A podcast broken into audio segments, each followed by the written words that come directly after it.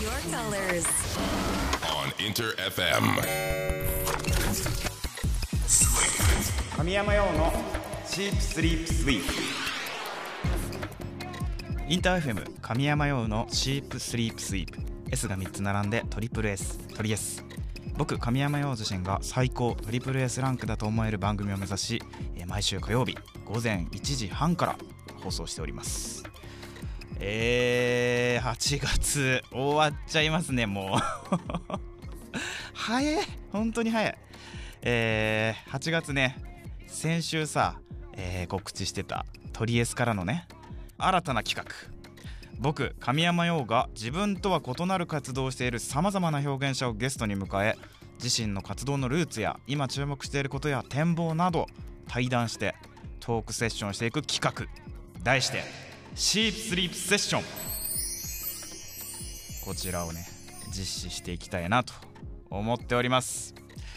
すごいさ楽しみにしてたのよ今日 いや今日のゲストめちゃめちゃいろんなとこで見てたのよ話すの楽しみでめっちゃテンション上がりましたそんな記念すべき初回セッションゲスト楽しみにしていてください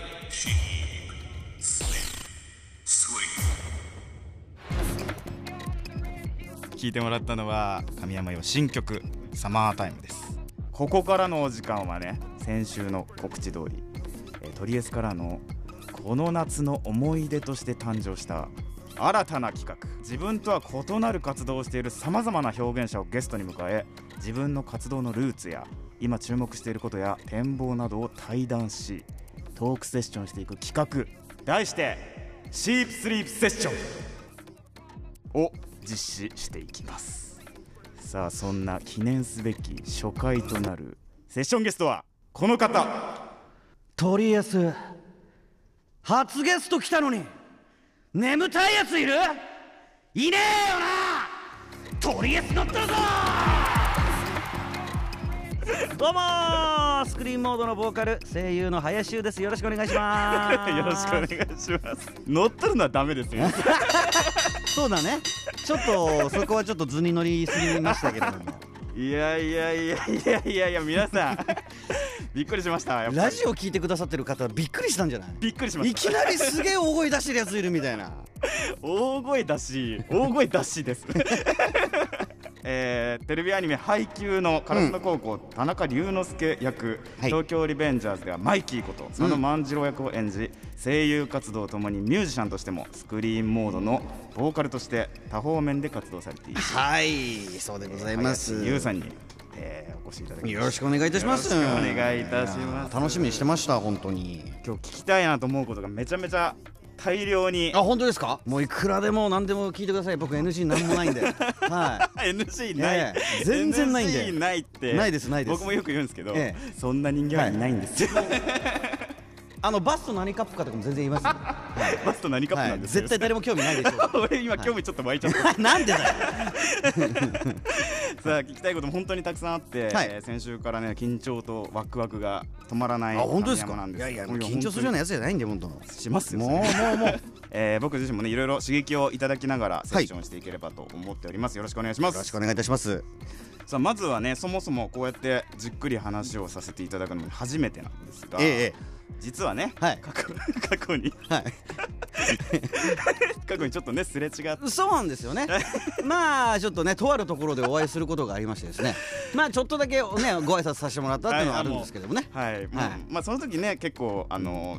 ああったけど喋れずっていう感じだったんでそうなんですよやきもきしてたんですそうそうそうそうちょっとねあの目の前に今いらっしゃるねあのプロデューサーさんがいるんです けどその方がね神山さんと俺が、えーの友達っていうかねそう共通の知り合いでそうその人の紹介でちょっとご挨拶させてもらったっていうような雰囲気でしたそうでねす、ね、はいかかたちゃんですねそうですねかたちゃんもええみんな知ってるんですよかたちゃんのことはねみんなに伝えてる、ええああみんな知ってるかたちゃんまあリスナー周知のかたちはゃいん、なんで出たがりなんですね出たがりこのの人出ねたがりのかたちゃんなんで なんでいきなり刺激的とか言って どのまで刺激的ってそう、まさか刺激的な出会いしちゃったんじゃないし刺激的な場所で出会ったとか言わないでくだちさいょっと ちょっとちょっとはいさあそんなね、ちょっとニアミスさせてもらってる時もあったんですが、ええ今回初めてじっくり、うんお話しさせていただけるのがめちゃめちゃ嬉しいなというところなんですよね、うんはいえーまず初めに、はい本格的にセッションに入る前にですね、うんえーこのトリエスでは毎月マンスリーテーマを設定してリスナーの皆さんとワイワイしているんです、はいはいはいえー今月の8月マンスリーテーマは「神山ように夏を感じさせろ」と題しまして、えほうー引きこもりがちでね夏をあんまり感じられてないんですよ僕 実はやっぱ家好きなんですか家好きですああまあ分かるところもありますけどね家がいいんですけど、うんうんまあ、そんな僕にみんなから夏を感じるエピソードとかね、はいはいえー夏を感じられる映画とかはあ曲とか、うん食べ物とか、はいはいはまあ、何でもいいんですけどそういうものを教えてもらっています。なるほどはいはいゆうさん最近この夏、何かええ夏を感じた出来事ってありますいやーね僕も神山さんと一緒で本当にねちょっとありがたいことにお仕事たくさんいただいていて、はいあんまりその旅行行ったりとかね花火行ったりとかねそういうふうに夏っぽい行事に参加できてないんですけど強いて言うならやっぱ冷やし中華を食べたことです刺激的食うすっげえ誰でもやってそうなことなんだけどマジそんぐらいしかね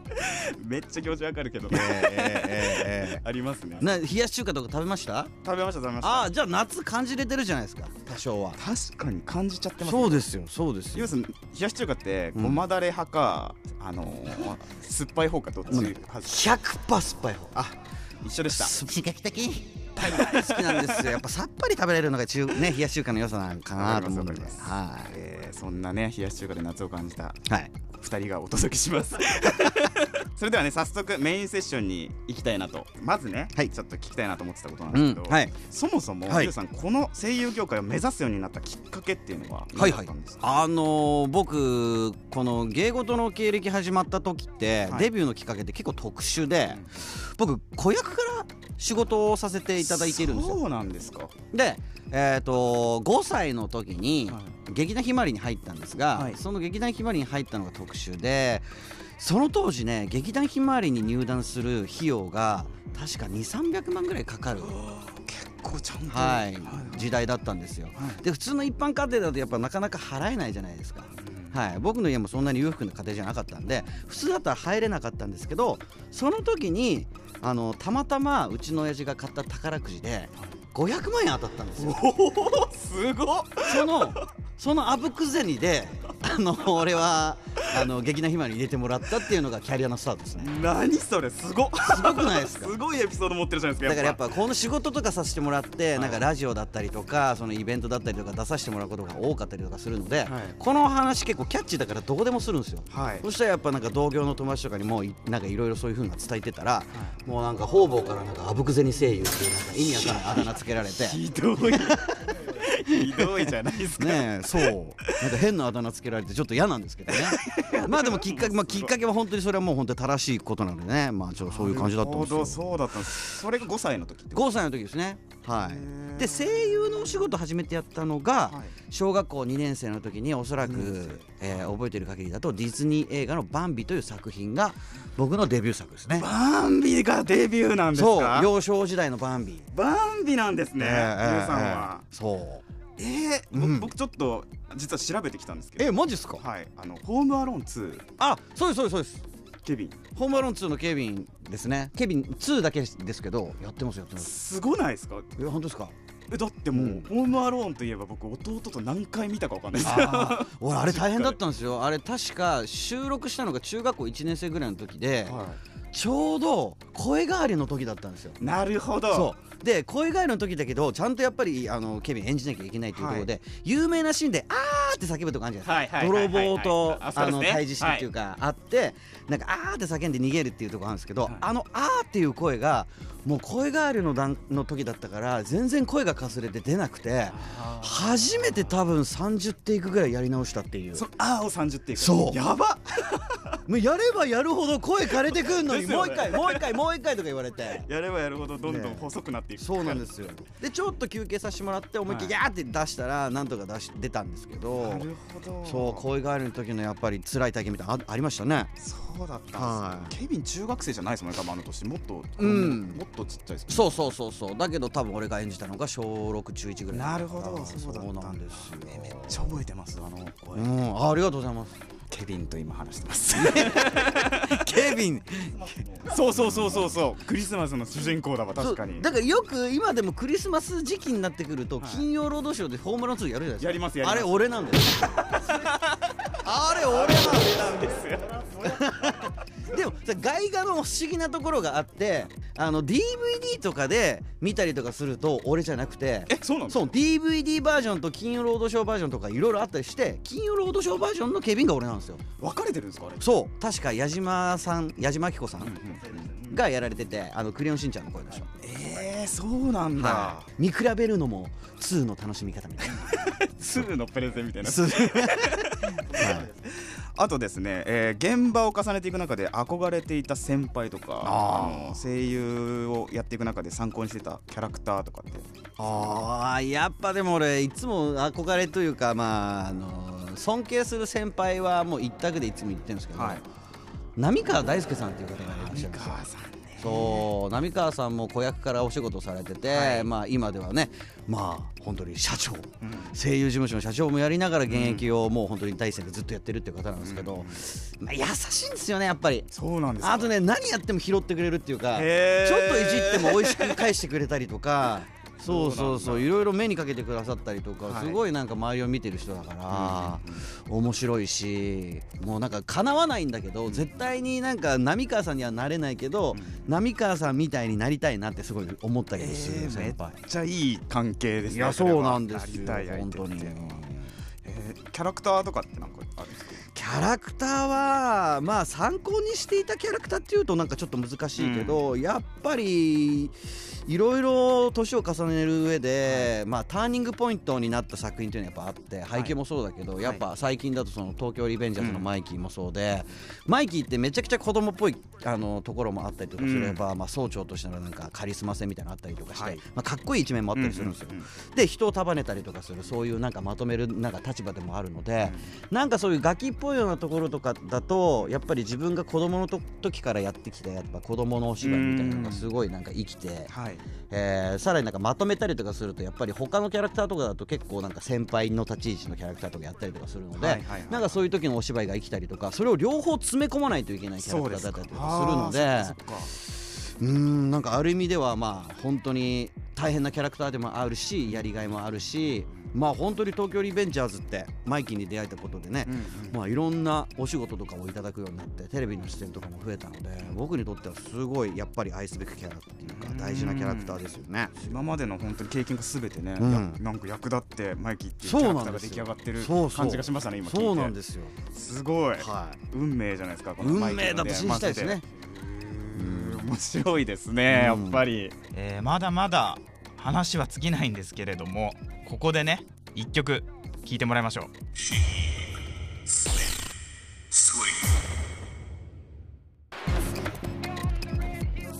お送りした曲はスクリーンモードで「リーズンリビング」ですいやーゆうさんとのセッション、えーまだまだ話し足りないので引き続き聴いてください音楽を軸に本格的に始めるなんかきっかけとかってあったんですかなんか高校3年生の時に、はいまあまあ声優のお仕事をやらせてもらってたんですけど、なんかもう一つ自分の得意なものを活かせるものはなんかないかなと思って前々からやっぱ歌が好きでやっぱなんか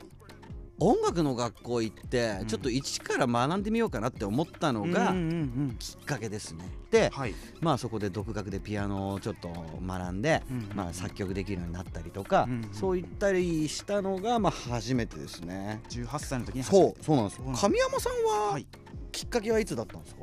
音楽を始めたのは15歳あぐらいの時のバンドあ、がバンド。一番初めかもしれないですいいじゃないですか。じゃあ、え、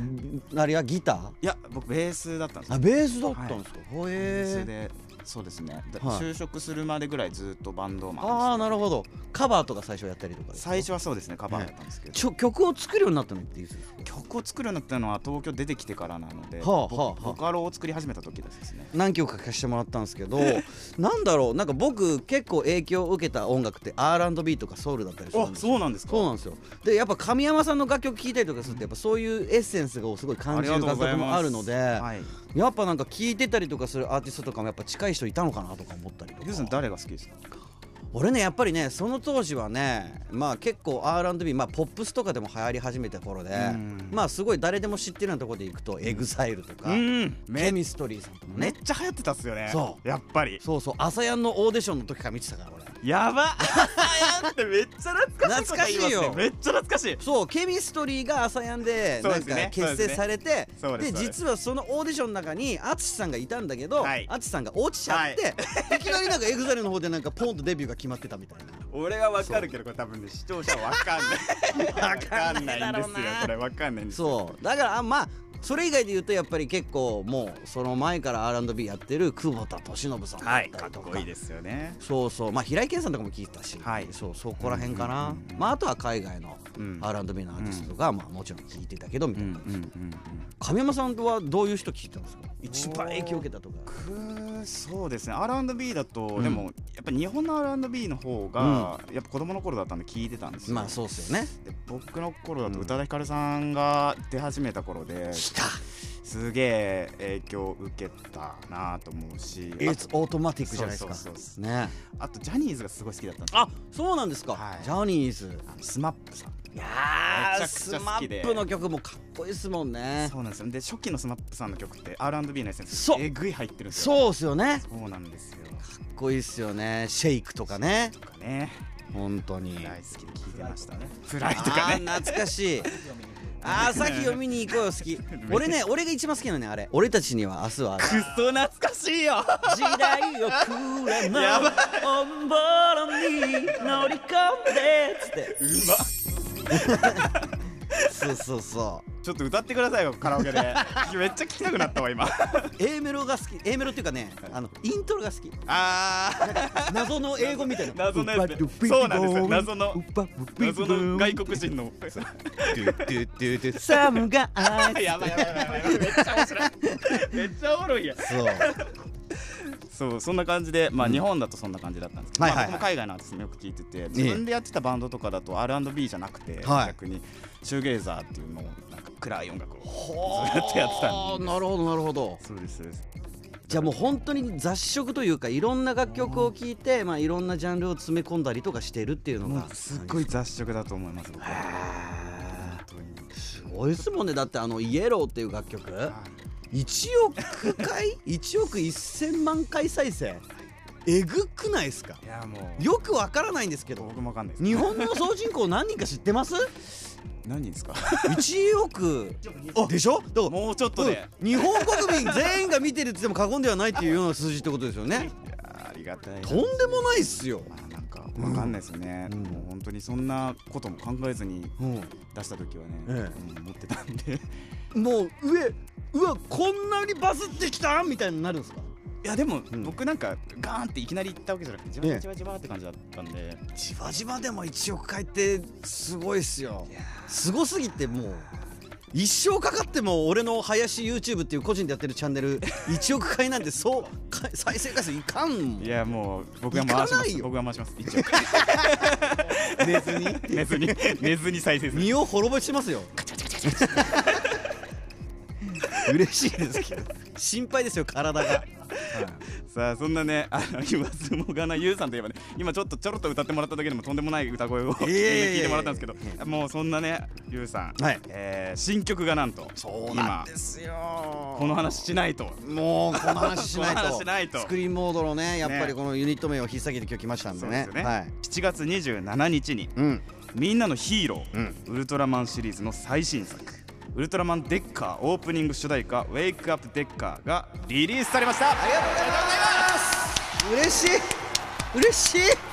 いやった嬉しいですありがとう つぶれ野菜ありがとつぶら屋さんにね、 そうですね今回の楽曲についてちょっとうはいお聞きしてもいいですかそうですね、まあ、今回のですね、まあ、ウルトラマンデッカーの主人公あ主題歌ということで「ウェイクアップデッカーというね、えー楽曲を作らせてもらったんですけど、まあもう本当にシンプルにこの「ウルトラマンデッカー」の主人公に対しての応援歌っていうような立ち位置でもそうなんですけど、やっぱり聞いてくれてる方にですね、まあ、本当にシンプルに元気を届けたいというか、そういった思いで僕は歌っているっていう楽曲でございますで曲調もなんだユーロビート調になってて、めちゃくちゃまもあっとそう軽快というか、うんえーテンポのいい楽曲になっておりますんでなんかドライブとか、うんうんあと朝のお目覚めにとか、なんかねいろんなシーンで聴いていただきたいなっていう楽曲ですね。うんはいやー僕もうん聞いた時思いました、もうユーロビートゴリゴリに踊りいに行くゴリゴ リもうゴリゴリでいい曲をまた す。そうありがとうございます。もうで正友さんのお手柄ですからね。それはぶ僕のね相方のね。そしてまあめちゃくちゃにね尖った MV を尖ったっめちゃめち ゃて尖った尖 MV っ、たってまあ ね。はジュンいさんあれ僕、ええ何回見たか な昨日あ見てくださった んですか。結構見ましたねちょあっと嬉しいですいねや。面白いことしてんなと思ってうん MV の中では、まあちょっと僕がエクササイズの格好をしてね、はいえーちょっとパツパツの衣装で踊ったりとかして、そうあれまあまあ正友さん俺の相方の正友さんが発案されたやつなんですがそうだったんですかそうちょっと今回新しい試みで、うんちょっとユウに踊らせようかみたいなジ話ャニーさんじゃんジ そうなャんですニよーさんだよユウにやっちゃいなよみたいな感じで そういったなんかちょっと昔のなんか懐かしさを感じるような、えー雰囲気でなんかユウに踊らせようみたいなところが、まあ、通って踊りと、まあ、ちょっとなんかまあスーツで歌うみたいな二部構成でミュージックビデオを撮ることになったって話なんですよ。そうだったんですねリバイバル感確かにありますねあれそうそうそう体張りましたよ本当に来年40よいやいやいや40なのに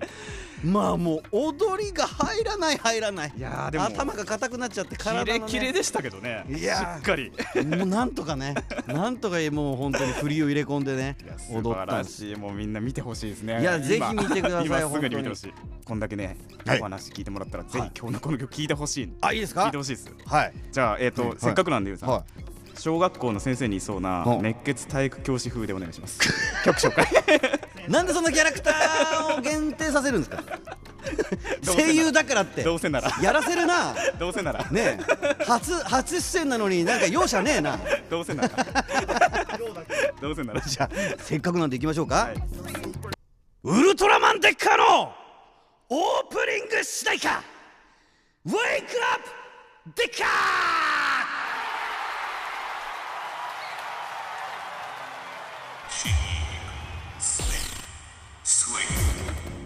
元気もらえるなこれはいやー、ありがたいですねす。ごい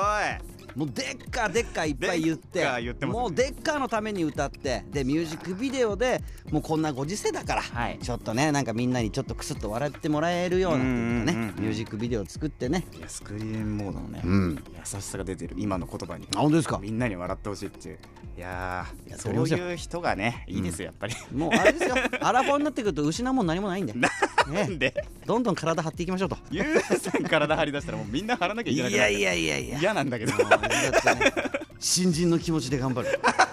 怖えこの先輩怖え絶対に、はい、めちゃめちゃ話が面白くてがっつり話しちゃったんですけどあーありがとうございますありがとうございますということでねまだまだお話を聞きたいなという感じなんですよ本当に、はい僕 なのにカズちゃんがねもう時間ないっていうふうにね 言う43分よあーもうそんな経つんだね分番組ねもう拡大版ということで、今はい回ね、さあゆうさんい忙しいと思いますもう本当に大変お忙しい中、はい初回セッションゲストとしてね来ていただいて、はいありがとうございあまりすがとうございました。ありがとうございますはい。最後とりあえずのリスナーの皆さんにお知らせメッセージ何かいただけますかはい、えーまた改めまして、えースクリーンモードのニューシングル、えーウルトラマンデッカーのオープニング主題歌、えーウェイクアップデッカー発売中です。ぜひとも聴いてください。ミュージックビデオも合わせてよろしくお願いいたします。さらに僕たちのスクリーンモードの番組があるんですけれども、えーニコ生で放送しております、スクータ、各週水曜日配信しておりますんでよろしくお願いいたします。で個人で僕林 YouTube という名前で YouTube もやっておりますので、えーそちらの方もたまに覗いてくださったら嬉しいなと思っておりますそしてですね、えー9月3日土曜日なんですけれども僕北海道行きます、えー釧路ポップカルチャーフェス釧路スタジオ2にスクリーンモードより私一人、えー、ゆうがですね出演させていただいて何曲か歌いますぜひとも見に来てくださいよろしくお願いいたします以上ですーぜひぜひ皆さん検索してみてくださいよろしくお願いしますまた神山も決まっておりますモノンクルとのツーマンライブ、えー、11月23日祝日渋谷クラブクワトロでねこちら詳しくは神山用公式ホームページをチェックしてみてくださいさあ今日はね、えー夏休みスペシャル企画ということでね指導したシープスリープセッション感想もメールツイッターにて送ってくださいツイッターは「ハッシュタグ表記すべてひらがな」で取りえすそして漢字で神山ようですメッセージたくさんお待ちしておりますちなみにトリエスはオンエア後のアフタートークそして過去の放送回をすべてアーカイブ配信しています詳しくはトリエスの番組ページからチェックしてみてくださいということで初回のセッションゲストはスクリーンモードのボーカルそして声優の林優さんでしたありがとうございましたありがとうございましたじゃあ優さんも一緒にはいまたなでまたなでお願いします、はいそれでは皆さんまたなまた楽しかったよ楽しすぎてさ本当にもうめっちゃ喋っちゃってさ放送しきれなかったんですよねあのー、2週目出ていただいてもいいですかもちろんです神山用のシープスリープスイープ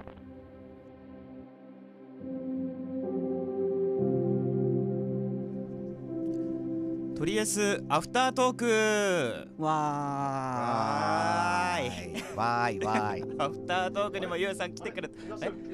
来てくれたいますよ来てくれたもちろんでございますよよスクリーンモードボーカル林優さんですよろしくお願いいたしますよろしくお願いしますどうもですあありがとうございました、はい本編の方もりがとうございましあたりがとうございましたあっという間でしたねあっという間すぎました、うんもっと話したかったね悲しいえもう本当にこの続きはねはいいつかご飯でも食べながらねぜひぜひ、えー仕事以外でもちょっと絡まさせていただいて楽しみましょうよぜひあと、リュウさんのレギュラーの方にもね、ぜひね、お邪魔させてもらえたら。行きたいですぜひおよ邪魔お邪魔させてくろだしさくいお願いししますぜひぜひぜひお願いしますぜひぜひぜひはぜいひぜひ何言っても大丈夫ですだからな何言っても大丈夫だ地上波ですから。はい地上波ですからね、うんはいうん今は特に何がい忙しい感じですか今ねあれなんですよいやまあもうもちろんお仕事も結構いただいてるんですけど、はい今ちょうど絶賛引っ越し作業をしておりまして、まあ、ある程度の荷物は詰め込んではいるのだが、はいやっぱりまだ一部ね段ボールに詰められてない部分もあったりとかしてねあれめんどくさいですよねそうあとはやっぱさ退去するにあたってさ多少やっぱ綺麗にしなきゃいけないわかりますだからその綺麗にしなきゃいけない部分もやっぱちょっと大掃除まではいかないかもしれないけどなんかねいろいろ綺麗にしなきゃいけなかったりとかしてもう戦いですね仕事終わって掃除してみたいうなわーきついそうなんですよきついなだから今家家の中もう段ボールだらけです僕もこの間までずっとそうだったんで言全ってたく同じこそうとよだね、ちなみに引っ越し業者さんどこ使いました これうんこれがこれすごいんですよ、俺実は、はい